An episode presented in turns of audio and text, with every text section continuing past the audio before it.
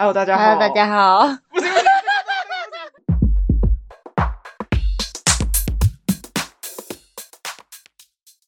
大家好，欢迎来到我们是女生。大家好，我是阿鱼。大家好，我是阿婷。哦，今天，嗯哼，换我来做一个特别的开场了，不是阿鱼开场。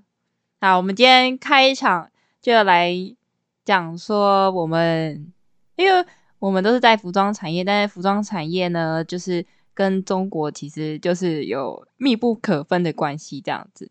那时候我大学刚毕业的时候，我就去中国工作了一小段时间。嗯，刚出社会的时候，就是有一种非常热情的冲动憧憬。我那时候刚毕业的时候，就第一个念头就是我要去中国工作，我要离开台湾，我想要去国外工作，这样。对，就带着这一份憧憬，然后应征全部的工作都是在中国，不然就是在国外的。嗯。然后有一次机缘应会下，我就 我就加油加油加油，我就找到一份去中国的工作，这样，但他其实不是做服装的，我一开始是做饰品类设计，嗯、然后他是我不知道，我以为是做服装的诶，不是，我一开始不是做服装的，但是它跟服装也有一点点的小关系，所以你去那边是做饰品。对，是做服装，我是做饰品设计。哎，我完全不知道哎。对啊，然后那时候我是想说，嗯，饰品设计，因为它也是有需要用到布料嘛。但是因为我本身学服装，然后一开始刚出社会的话，我会觉得说，嗯，其实做什么工作都没有关系，嗯，就是也是当一个磨练这样。我就在一开始还是先在台北的公司，然后分公司这样做个一个月。之后，然后老板娘就安排我们去大陆，这样，嗯，算是算台干，就是跟那些大陆人有区分开来，这样。之后呢？那时候刚去的时候，对我来说一切都是非常新奇的，因为我根本没有去过中国的工厂，然后在那边工作。那时候就是住在工厂里面，然后的宿舍，他有给我们抬干，就是每个人一间房间。但我们其实是两个人一间，可是我们都是一个人睡大张的双人床，那个房间很大，然后有自己的卫浴设备，这样。嗯，对。然后那时候比较特别的是，因为那边是工厂嘛，所以他们就是不断的需要去生产制造，所以我们那时候一个礼拜是上六天，并不是像台湾这样周休二日。那你薪水有比较高吗？嗯、呃，薪水的话。其实没有说到非常高，但是比较特别的是，你去的话，基本上你不会花到任何的钱，因为生活费啊那些都不需要出。因为我记得你那时候是在东莞，是在虎门吗？嗯，我在东莞，东莞的一个一个一个小村庄，我其实记不太清楚那边到底是叫什么，我已经忘记那个名称了。哦、但是就是在一个小村庄的那个厂区这样。嗯，对，然后那时候你不太需要花到生活费，因为宿舍里面会有大妈专门煮给煮饭给你吃。哦，所以还包吃包住这样？对，全部包吃包住，你不需要出任何的钱。然后我们那时候其实每天都想着要怎么花钱，因为根本就 花不到钱，然后每天都买淘宝啊，这么方便，每天都在刷淘宝啊，但是。因为那时候刚去嘛，所以你不知道后面会不会有可能有什么意外需要用钱，所以我们都是选购物车，但是都其实摆着，然后没有没有买，只有买一些可能工作上需要的随身硬碟那种。哦，啊，你有遇到什么你觉得很特别辛苦或是印象深刻的事吗？辛苦吗？那时候一开始最辛苦的是，嗯、呃，因为大学生嘛，大学生就是。都在吃喝玩乐啊，或者是打工。然后你打工其实也不是每天，嗯、但那时候刚去上一个礼拜六天班的时候，其实觉得蛮累的。一样是八个小时吗？一样是八个小时，然后有时候其实还会加班，因为加班的部分的话是，哎，那些楼下的工厂货赶不出来，我们就要下去帮忙赶货。那这样的话，正常算就是有，比如说补休或者是加班费之类的。有算加班费，其实还会多领到钱。然后我们那时候、哦、就还好，对，薪水还可以选择你要领人民币还是台币。对，我们家台干也是这样。对，然后我们那时候因为想说会在那边可能会待一段时间，所以我都选择存人民币这样子。嗯，然后比较特别的是，哦，那时候去银行开户真的是一波三折。怎样？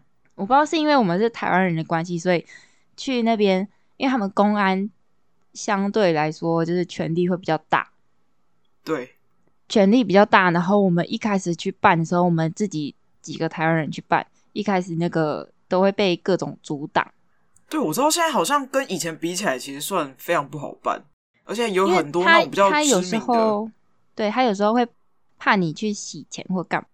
嗯。对，他会怕你从事非法的，然后会找理由，就是阻断你去办那个开户。然后像我一个另外一个同事啊，然后他去办开户的时候，中国银行就不给他办，因为他就说他的名字跟台湾的政治人物的那个名字一模一样，所以他没有办法给他过。哦、对，可是重点是他是他说是政治人物，然后我们就说我们完全没有听过有哪一个政治人物叫这个名字啊。你就要查出来啊！啊，不能跟他讲。对他，对他一定会觉得你是机密，他也不不可能跟你讲啊。然后我们那时候办的时候，因为他就大概跑了三四次吧，都没有成功。然后他们一直叫我们去办什么证明啊、安全证明然后之类的，就一直被阻挡，然后就弄得很烦。然后后来那个老板娘就出现，她就是问我们说办好了没？然后我们就说没有，因为我们一直被阻挡。后来老板娘受不了。他就亲自跑到银银行跟，因为他是老板娘嘛，所以他们工厂公司一定跟银行有很多的合作往来关系，里面有他熟悉的人，然后他就直接跟他讲，我跟你说，一讲完马上就通过，马上拿到存折，马上拿到开户，超扯！中国银行啊是最大件的，所以它最难。过就什么？我记得他们有工业还是工商？工商农商的那个农农业前几大的都非常就是刁难。对，还会要求你各种文件，然后护照啊、电话号码，你都要背妥妥的。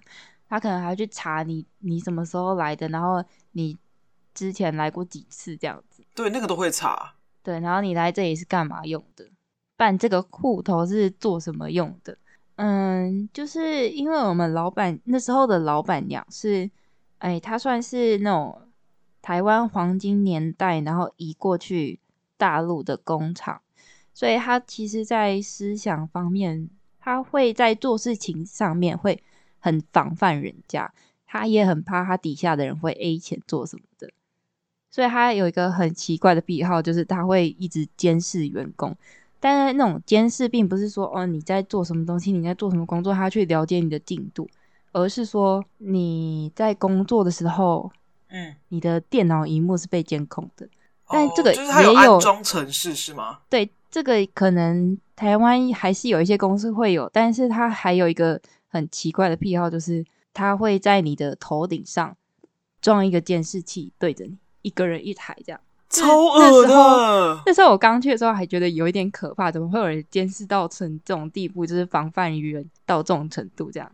但我后来过去之后，就有比较了解到他为什么会这么的防范心，因为就有听里面的同事说，里面有人 A 钱过。哦，对，那边蛮常会遇到这种事。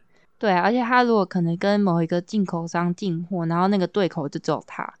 老板如果没有去问跟对方对峙的话，他可能就不知道他这些钱就被这样 A 走了。对啊，然后那时候我记得还有一个非常印象深刻的事情哦，那个真、嗯、我想起来还是会觉得鸡皮疙瘩。怎样？发生一件很可怕的事情的，因为哎，有一次我们跟老板娘开会的时候，他就非常的明确的。讲出时间，讲出我们其中里面有一个同事讲了什么什么话，他一字一句不漏的把它讲出来。他一定常在看我。我跟你说，他不止装了监视器，他还装了监听器。超恐怖！我那时候开会，然后他一讲出来那一句话，那怎么会有人敢在那边工作啊？我整个眼睛瞪超大，然后那个鸡皮疙瘩从那个后背开始往脊椎上来。然后一直到肩膀，我觉得超可怕。你这样子怎么情绪都表现在脸上？他想说这么容易被吓唬啊？没办法，我那时候就刚出社会嘛，我不懂不懂得隐藏自己。这是蛮哦天哪，我完全无法想象我遇到这样的人会怎样。我应该会当下就离职吧耶，好恐怖哦！你就等于是说，你大概在公司的八个小时都被监视，再就是你的宿舍是他的。安排的，你怎么不知道他在里面有没有装监视器跟监听器？我觉得超恐怖的啊！我们是有怀疑过他有没有在走廊装过监听器，因为我们如果要私下讨论事情的话，我跟我同事们都是在房间的那个厕所里面讲事情，我们都不敢在外面讲，因为同时有一个比较老的会计，我跟你讲，他一脸看就是那种老干的脸。嘿，他就是对我们是一套，然后对老板娘又是一套，他是会爆，就是拍马屁的那种人。那时候我们刚去那个他是台干吗？他也是台干。我们那时候刚去的时候，里面最老的同事他就跟我们说：“你要你们要小心这个人，最好不要在他面前讲话。”好恐怖哦！但是呢，因为就是去中国工作嘛，然后又有一起去进去的。台湾同事那时候其实对我们来讲，就是会有一种革命情感。对，因为认识的就那些。对，我们认识的其实就两三个人而已，然后我们一天到晚就是生活在一起，工作在一起，吃饭在一起，然后睡觉也在一起。但还好，我遇到的同事都是人蛮好的，可能都是刚出社会，然后他是做。他是做像是动画设计那种，跟我服装设计其实我们的专业比较不一样。我可能是对织品啊，或者是布料那些比较认识，然后他是对于画图这方面非常的在行。哦，就是比较立体之类的东西。对，他平面设计很强，或者他在做一些主题规划的那个形象规划上面，还可以做的非常完整，就会变成我们是一个团队，然后再辅助彼此。帮彼此不同不足的地方去补足它，这样那蛮好的。对啊，而且因为去大陆工作嘛，其实大家都知道他们那边的网络其实很不方便，要翻墙。然后对，没错，翻墙其实很难翻，真的。真的，我后来就直接放弃，耶，真的超级难翻。除非你在香港。我那时候想打了个电话回家，翻墙不知道翻了多久，然后打回家。一直累个，你知道，很痛苦。你们家那时候没有装微信嘛？我就直接跟我家人说，你们就装微信。我有，我跟你说，有装微信，但是工厂的那种网络讯号真的都超级弱。哦，你而且我们那时候去大陆，其实没有像什么台湾一个月包月网络流量吃到饱，然后很便宜这样。他们那边其实都很贵。我知道台湾的那个算很便宜，网络的部分，因为。对啊，国外其实说真的没什么什么吃到饱啊，还给你说什么不到五百块，太便宜了。真的，因为我去中国大部分都是出差比较多啦，所以我都是买那个网卡。我们是一个月会有基本的额度，但是你用完之后，你就是要再储值。他并不是说你一个月用多少，他给你算多少钱，不是，是你要储值，你用完你要再储值，你用完你要再储值，然后就很不方便。我那时候真的与世隔绝，你知道吗？就台湾发生什么事情，我其实都不知道，然后也不能上 Google，他们走百度，然后我们到最后都不看，我们就都在房间里面狂追剧。然后我那时候还很特别，因为他们那边就是很多电动车嘛，嗯，然后我们其实到另外一个办公室去上班啊，有一小段距离，然后我们不是用走路去，我们都骑这个电动车。Uh huh. 最酷的是，那个电动车是改装过的哦。怎样？怎样？怎样？好好奇长什么样子？我那时候骑在路上的时候，就会被路人问过说：“哎、欸，妹子，你这个车去哪里买的？我也想买一台。” 然后我们说：“哦，没有，这个是我们工厂里面自己改装的哦，很顺哎。”我跟你说，它它是那个三个轮子，三个轮子。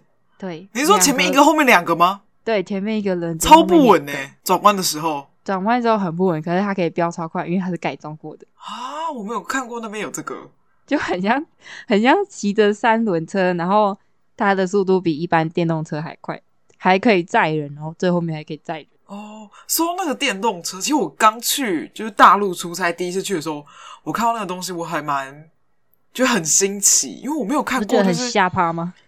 就是怎么讲？因为他们，你你知道吗？就是我有给你看过照片，我还有拍照，他们会在那个车头的前面会架一只像阳伞的东西，之后会整个到后面，对对对对对，他就会就是，而且他们很多是拿来载客的，我还有被载过，就是你可以跟他谈价钱，他就有点像是。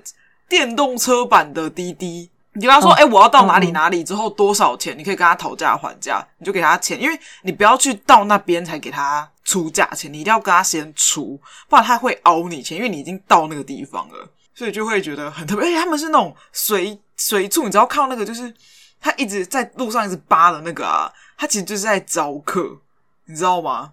就他会这样扒扒，就看到你还会一直扒扒，就是意思就是他在问你说你要不要。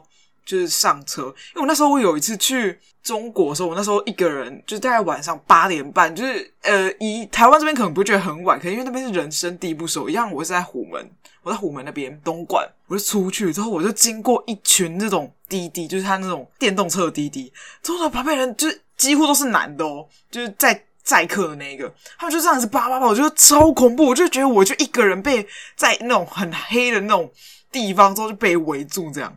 我那时候就我不还刚去，我不知道他那个意思是说，他就是问你要不要坐车，我就觉得很恐怖。我想说这些人要干嘛？哦，对，而且东莞就是很著名的那个红灯区，对，没错。然后晚上出去的时候，其实可以看到很多小姐，然后穿的很露很辣。但我觉得那个我们有知道的人才会去。而且我跟你讲，说到这个小姐，我也是去虎门那边有一个酒店，我看到类似妈妈桑的人。后面就带一堆女的，都进去那个酒店里面，真的假的？就一看就知道，就是进去给客人选的啊！Oh my god！那边女生，那边女生是完全不在意去做，就是去接这种像 case 的东西嘛。他们就是做一个晚上，他们好像也是蛮不是很在乎，就是一个习以为常的一个行这这种行为。除了这个之外，我还有遇到一个是我那时候去住那个酒店。我们是住比较高楼层的，之后下面的可能大概三楼到五楼中间有那种类似夜店，像 club 吧？就是有点不到夜店那种程度，里面就是有很多那种五光十色的那种什么皇宫的效果。对，就像那种，之后我那时候一个人打电梯之后，我要上去，我刚好停到那那个楼层，我才看到说，天呐，这个就因为我那个酒店是那时候跟老板娘去，所以是住比较高级的酒店。我想说，这个酒店里面竟然有就是这种地方，之后我就看到一对男女进来，说他进来，因为毕竟是讲中文嘛，我一定听得懂啊。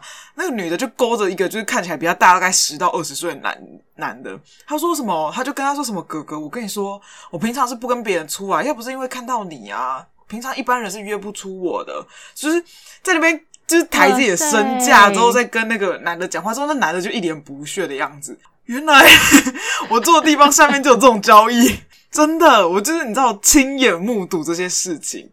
还好那时候去没有看过这个，但不会，你看你看到觉得会觉得很新奇，因为你看他们就知道他们在干嘛，但你只要注意好自己的安全就没事。嗯、对对对，但我那时候去哦，我们还会去。因为一个礼拜就只有放一天嘛，其实一天你没有办法跑太远，我们就会去、嗯、去比较近近一点，然后热闹的地方，它就有 KTV。然后我跟你说，他们的 KTV 超便宜，而且歌都超级新，然后里面的 酒也超便宜。台湾可能不是一直唱大概要五百块五六百吗？我记得我那时候去唱。其实换算下来，一个人才还还加酒哦，一个人两百块不到诶，好便宜哦！你是不是喝到假酒？没 有没有，他是喝他们那个他们那边的有有牌子的酒，但是那个酒就很便宜，就是啤酒，啤酒就是很便宜啊，不是说什么白酒之类的，啤酒就已经很便宜了，而且还你唱歌，他还会送酒给你。可是其实你们去那个地方，其实蛮多是在做那个。做黑的，就是做那个，你知道，就刚刚讲那个性爱的，就是交易。哦，但我们那时候去是没有看到的。然后我们去唱 KTV 就唱的很爽，超级爽，然后又超便宜。但是他们的 K KTV 就是里面会贴各种壁纸，然后我那时候去好像整间是海绵宝宝，我印象还很深刻。海绵宝宝，我看到我都 超傻眼。他说不定想要营造一个你知道不一样的氛围吧？哦，有可能。然后里面我们就还是都会唱那个台湾的流行歌，但里面的粤语歌也很多。因为在东莞啊，那边还是偏。可是我们去的时候，我们发现其他的包厢都是有点年纪人，我们根本是里面最年轻的。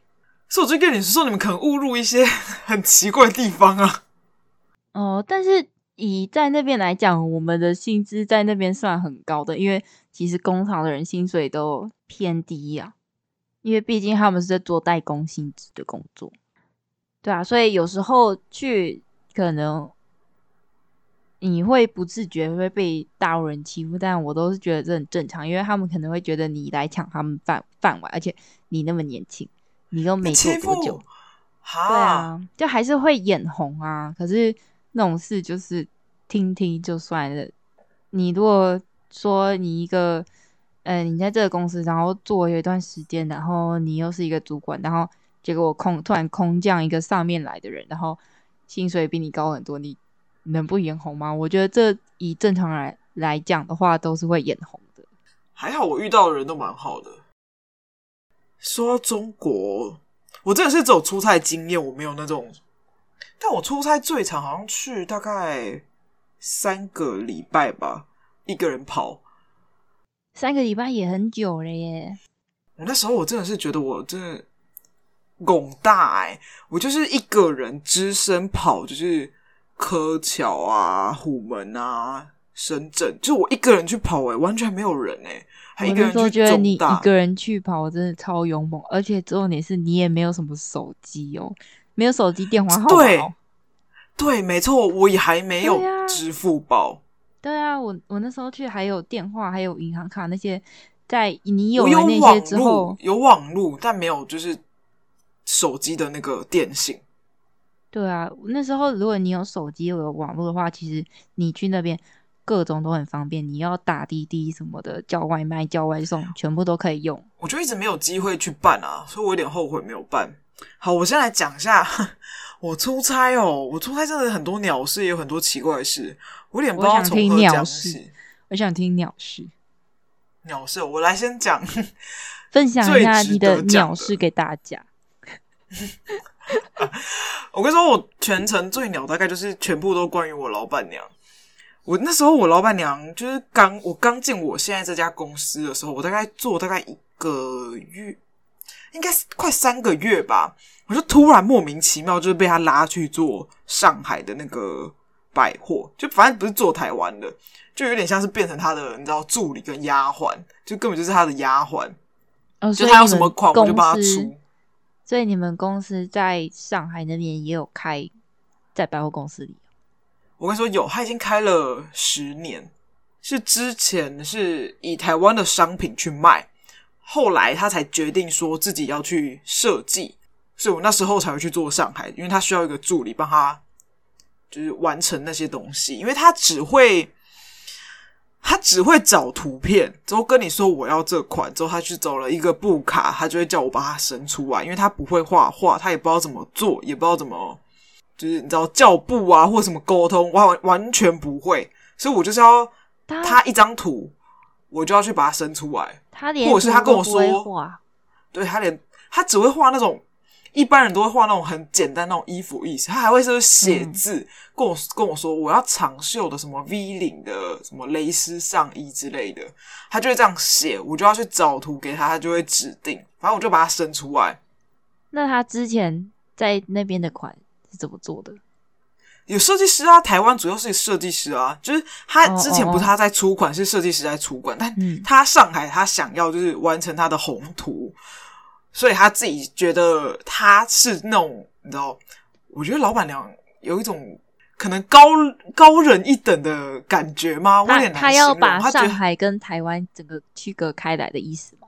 对，他觉得他会做上海，他会成功，因为他觉得以前的那些东西太不符合上海了，他就会这么觉得，然后他就要出来做。这倒不是我说我要说出差的内容，就是大概跟大家前情提要、嗯、提要一下，我为什么会去中国出差。我先讲我第一次去哈，我第一次去的时候就是跟老板娘两个人去，但我去之前我其实非常的害怕，因为我的那个时候带我的设计师，他跟我说，老板娘有各种很奇怪的事情。他就跟我说什么，他不敢一个人睡，所以你去，你得要跟他睡同一间房间。我说不敢一个人睡。我想说，老板还他几岁？他已经六十岁，他那时候已经六十岁，还竟然不敢自己睡，我就觉得超扯，就是还要跟他睡同一间房间，我就觉得很崩溃。那时候的设计师还说，他还有就是穿着内裤到处乱跑，就是只穿内裤哎！我天呐，我我对，没错没错，就是只穿内裤。我想到我就觉得。我的天呐，怎么就是有这么不要脸的人？他就会跟他说什么：“我们都是女生，有什么好看？你有的我也有啊。”我想说，这不是这不是问题吧？老娘就不想看啊，谁想看你的裸体啊？反正他就跟我讲很多，身材应该也不是很好吧？他很自豪他的身材，以他年纪来讲，他真的保养的蛮瘦的。之后他觉得他胸部很大，反正这很多事情可以讲，我等一下陆续再跟大家分享。还有就是，我还有听说就是。我后来是不是听我设计讲的？我是听其他同事讲的。听说我那个设计还帮我老板娘洗过内裤，好扯哦！超恶人吗？超级恶！我就反正我听到这些事情的时候，我已经就是做好一个心理准备，就是他叫我敢叫我做这些东西，我一定要拒绝他。就就算我今天就是刚进这家公司，因为我觉得太瞎了。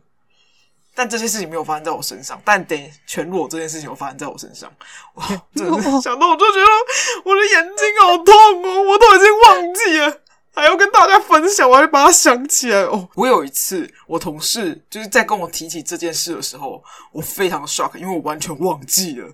他跟我一讲，我整个那个，我天哪，超恐怖！我跟你讲，不堪回首的回忆。那时候就是我们在。就 是啊，我天呐，我要回想起那件事。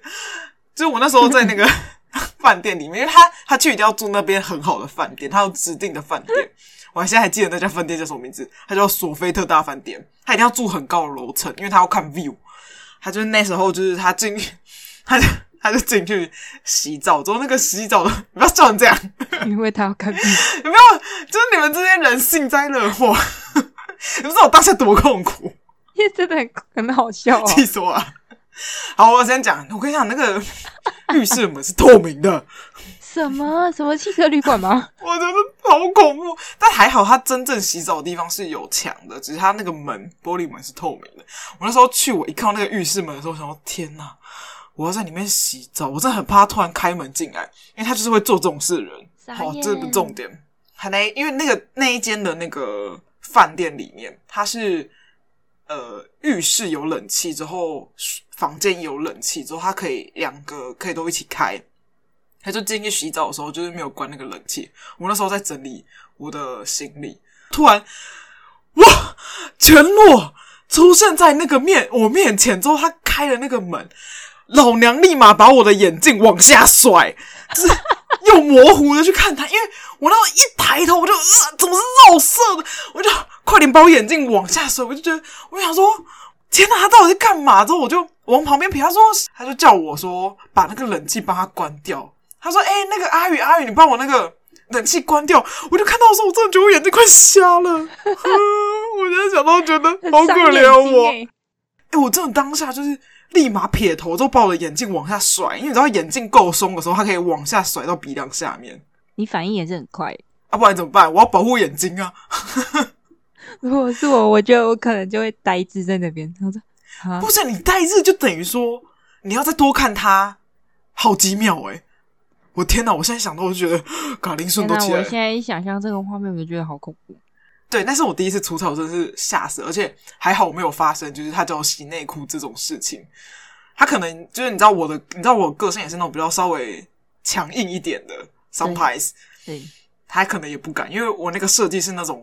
呃，说不好听一点是烂好人的那种，就是他真的很柔和，他人真的非常好，所以我就觉得他，我家老板娘就对他假告告。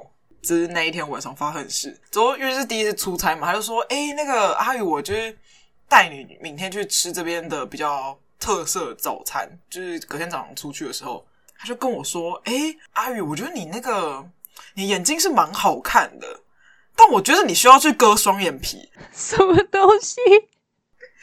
他在讲什么啊？我真的是很无言哎，他就是先给你一个甜枣，再给你一个棒槌，他就突然就看着我，想说发生什么事？你知道那时候刚进公司，还是一个新人，你就是不会去抢他，而且你知道，就是你才刚出社会，他就这样跟我讲哎，他就跟我说，我觉得你要去割双眼皮。他说老娘长这样，干你屁事啊！我在心里 OS，我后来就跟他很，我我还是好好的跟他讲，我就跟他说。哦，没有，我觉得我现在，我觉得我现在就是，我觉得这样也蛮好的啊，就是不用再去就是割双眼皮之类的，我就这样跟他讲。他说：“哦，是哦。”他就这样，就是走去那个早餐店，他就到早餐店还跟我讲了两件非常瞎的事，我至今为止记住记仇。什么事情？什么事情？还吃饭的时候，他就因为那个时候我还是用那个安卓的手机，他就看我手机，他就突然跟我说。哎，那个阿宇，我跟你说，我觉得你应该要用那个 Apple 手机，Apple 手机很好用，你，干嘛不去换 Apple 手机？我想说，妈的，老娘才刚出社会，是赚多少钱？你跟我说，你叫我去换 Apple 手机，她真的是公主哎，大小姐，就是不食人间烟火啊！在那边跟一个刚出世社会的小孩在那边跟我，我那时候我就跟他说，哦，我现在才刚工作，我钱蛮少，我可能买不起，我负担不起，我就这样跟他讲。我就很好气的跟他讲，他就是哪来的那种优越姿态？我跟你说，我跟你说，我最近也有发现这件事情。怎样？就是因为我现在的那个摩托车是比较小台、小型，只有一百 CC 那种。然后那还是你记得吗？我从大三开始骑到现在。对，我知道。对，然后因为它车厢就比较小嘛，因为比较小型，然后我安全帽就会放不进去那个车厢里面。然后所以我现在上班都会把那个。安全帽带到我办公室里，结果就突然忘记是什么时候，好像上礼拜还上上礼拜，我老板娘就跟我说：“阿婷，你怎么不换一台摩托车，换一台大一点的摩托车可以放安全帽？”然后我心里就想说：“哇嘞，我才赚多少钱？然后现在摩托车一台这么贵，然后换新车啊，旧的车用还不到十年就要换新车。”然后他就说：“他到底是用什么心态讲出这些话啊？”对啊，我都想说，你不知道现在摩托车有多贵吗？你不知道？在那个外地工作，然后能能存到的钱是多少吗？然后就要把这个拿去换一台摩托车吗？然后还能用，对，而且还还用不到十年。我觉得如果要用车，就基本上用到十年。然后他就跟我说，他二十六岁的时候给自己一个礼物，换一台新车。我就超傻眼。那是他，我想说，我想说，你那时候二十六岁薪水多少？那物价多少？然后我们现在二十六岁薪水多少？物价多少？我觉得超扯。真的，而且还还还有那个，还有我另外一个同事，因为他是刚出社会没多久，嗯，哎，他是去年才刚毕业的，然后其实就是薪水其实没有，就是一般比较一般，薪资再高一点点而已。然后他就会问他说：“为什么你假日都不跟朋友出去玩？”然后我那个同事就很直接，他就直接说：“哦，因为我没钱啊。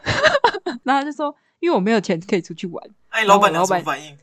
他都会一脸疑惑说：“你可以去免钱的地方啊，你可以去那些景点不用钱的地方。”然后我心里想说：“啊，出去吃饭不用花钱哦，哎，交通费交通费呢，对啊。”然后我在想说：“啊，人家就已经说他没钱了，你还要一直要一逼他出去玩？”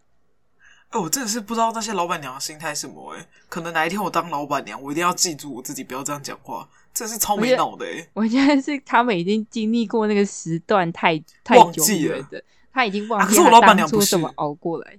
我老板娘从小就是含着金汤匙。对，我还没讲完我刚刚那件事情。好，你继续讲。他就是跟我讲完这件事之后，他又就是啊，我跟你说，我那一次真的是啊，气死我！他就突然看着我跟我说：“哎、欸，阿宇，你的牙齿跟我的儿子有点像诶、欸，就是门牙的地方有点爆爆的。”谁要跟你儿子像？我跟你说。他就跟我说：“我跟你说，这种啊，我会出钱给我儿子弄，就是要去弄。你要叫你爸妈出钱去帮你弄。”他说：“妈的，你知道整一个牙要多少钱吗？十万块起跳诶！”他竟然跟我讲这种话，而且还跟我说：“我会帮我儿子用，我会帮他出钱。他爸不帮他出钱没关系，我帮他出钱。我觉得他就是要整牙。我觉得你爸妈也要帮你出钱，这什么心态啊？”我说：“听完我真的是不知道怎么回答他哎。他们脑子里面到底装什么？他这样，而且。”你知道他他扒开来看一看，对，我跟你讲，他真的是没，他是没脑子，你不用看他脑子，他脑子里面就没脑子。这两件事情，我觉得他已经完全造成一个人的人身攻击跟外表攻击。他跟我说，你跟我一个人跟你说你要去割双眼皮，要去整牙，他就嫌弃你的外表啊。他竟然对一第一次就是刚跟他一起的助理之后去那里之后就跟他说这件事情，他真的很不怕别人跑诶、欸。我当下也不知道我在想什么，反正可能刚出社会第一份工作就觉得要好好把握之类的吧。我现在回想起来就觉得。我靠背哦！我记得，但我当下也是蛮生气的。我记得我那时候就是第一次听到你讲这些事情的时候，觉得超级意外，然后想说怎么会有这样子的人存在啊？对，我，我跟你讲，我那段时间哦，就是各种每次出差回来的事情跟大家讲，大家就觉得很新奇，就好像在听什么八点档或者是在听什么奇妙的故事一样。对，而我跟你讲，我老板娘除了这个之外。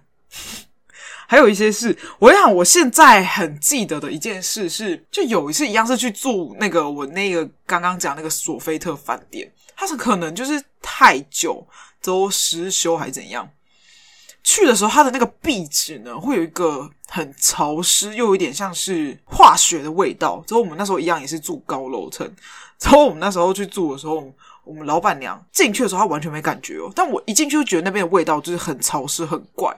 从那天晚上睡觉的时候，就我们是虽然是睡一间房间，但是是各自睡各自的。他就我第一天的时候，我们在那边睡大概两天。他第一天的时候，他就跟我说他要睡觉，就叫我先睡。之后过没多久，他就突然就叫我说：“阿宇，阿宇，你睡了没有？”我说：“哦，我还我还没睡，怎么了？”他说：“哦，你还没睡。”之后过没多久之后，他就突然又叫我，又跟我说：“阿宇，阿宇，你睡了没有？”我说：“哦，还还没睡。”之后后来呢，第三次的时候，大概我在猜那时候应该是半夜，大概三四点，他就他就说什么他很害怕啊，他就跑来跟我睡同张床。傻眼！我跟你讲，那时候是大一点的单人床，我真的是天哪，我真的是完全不想跟我老板娘睡，他就跑过来跟我挤耶，他就说什么他觉得很害怕啊，怎么样？就是他当他是隔天跟我讲说，他觉得他被压，你才要比较害怕吧？不是，我跟你讲，他出去他都一定要带一个小小的佛像，他是那种大概比巴掌再小一点的佛像，之后他是那种铁的，很重，他就会放在旁边，而且他是那种会打坐人，而且他平常是学佛啊，他就摆在他旁边，之后他还怕的要死，我真的是完全无法想象，诶他就是过来我这边，就是还跟我挤，我就觉得哦，我靠背，我天呐，而且我老板娘就是身上有一个很浓厚的，我有点难形容那什么味道，他不是老人味，是他那他，因为他有个信仰。他那个信仰都会发一些，就是什么，就是香薰啊，或者什么类似什么神水之类的，我不知道，反正会喷那种东西。对，他就很像那种，呃，檀香，可是又不是檀香的味道，我有点难形容它混合了什么味道。他就睡在我旁边，我当时就觉得超难受。他现在跑来跟我睡，之后大概天亮的时候，我就拍他，然后说早上你要不要回去了？我就这样跟他讲回去。我不想跟他说，因为我是那种睡觉很难睡的人。之后他今天又来跑来跟我挤，我觉得超不爽。你根本就没睡，而且半夜还一直叫我，哎我根本就没睡啊，就一直狂叫啊。之后隔天就是隔天还去跟我们台湾的那个经理说，我昨天都没有睡啊，那个阿宇睡得多好什么之类。我说妈的，你昨天叫我叫几次还跑来跟我睡？你跟我说我睡得多好，到底有没有良有没有良心啊？他就说什么哦，他觉得他被就是隔天就讲说什么，他就觉得很恐怖啊，他被压喘不过气，他觉得那间房间不干净。但他隔天继续住那一间，他不死心诶，就超莫名其妙的诶，他就不换了，我就不知道他在想什么，他就第一天就发生这种事情了。哎，这种事我真的是不能理解，他旁边都放一个佛像，不知道那个佛像是拿来干嘛，就是拿来就是你知道装饰用还是干嘛，就超北七的诶。难怪难怪还要他要找一个人陪他睡觉。没有，他真的是不敢自己睡，因为他第一个他不没有安全，而且他不可能全黑睡，就是他没办法就是这样子睡。好，那都不是这种天，之后隔天呢，他就是那一天大概十一点的时候，他就跟我说：“阿宇，你要不要睡了？我要睡。”我想说：“哦，那你要睡的话，那我也只能睡啊，不然还会怎么办？”我说：“哦，好，那就睡啊。”我就睡之后过没多久，他说：“阿宇，阿宇，你睡了没？”我想说：“妈的，我才刚躺下去而已，就叫我，之后我就装死。” 我就装睡，我就不理他，他就一直叫我。之后我就想说，就是装作我睡着这样。之后过没多久，他又一直叫什么，他又一直叫我什么阿宇阿宇阿宇，就是他叫了好几次，完全就是不理他。我想说，老娘今晚我跟你说，我确定，我老娘今晚就是不理你，你要怎样用你自己去，我不奉陪。反正我就那一天晚上就就这样，就是完全不理他。之后他那一天也就是没有跑来跟我睡或干嘛的。反正我那我我进去里面，我是没有觉得有什么特别奇怪的感觉。但我知道那里就是已经蛮久了，因为可能因为我八字也比较重，有可能。反正就隔天他终于要换，就那一天经过，他就跟他就跟我们的经理说。就是要叫他换其他酒店。天哪，我真的是那时候真的是很折磨人呢，很噩梦诶。而且他不用他不用这样像我这样跑来跑去，要去什么布市啊，又要处理工作的事情。他只要坐在那边之后逛街去买他的内衣。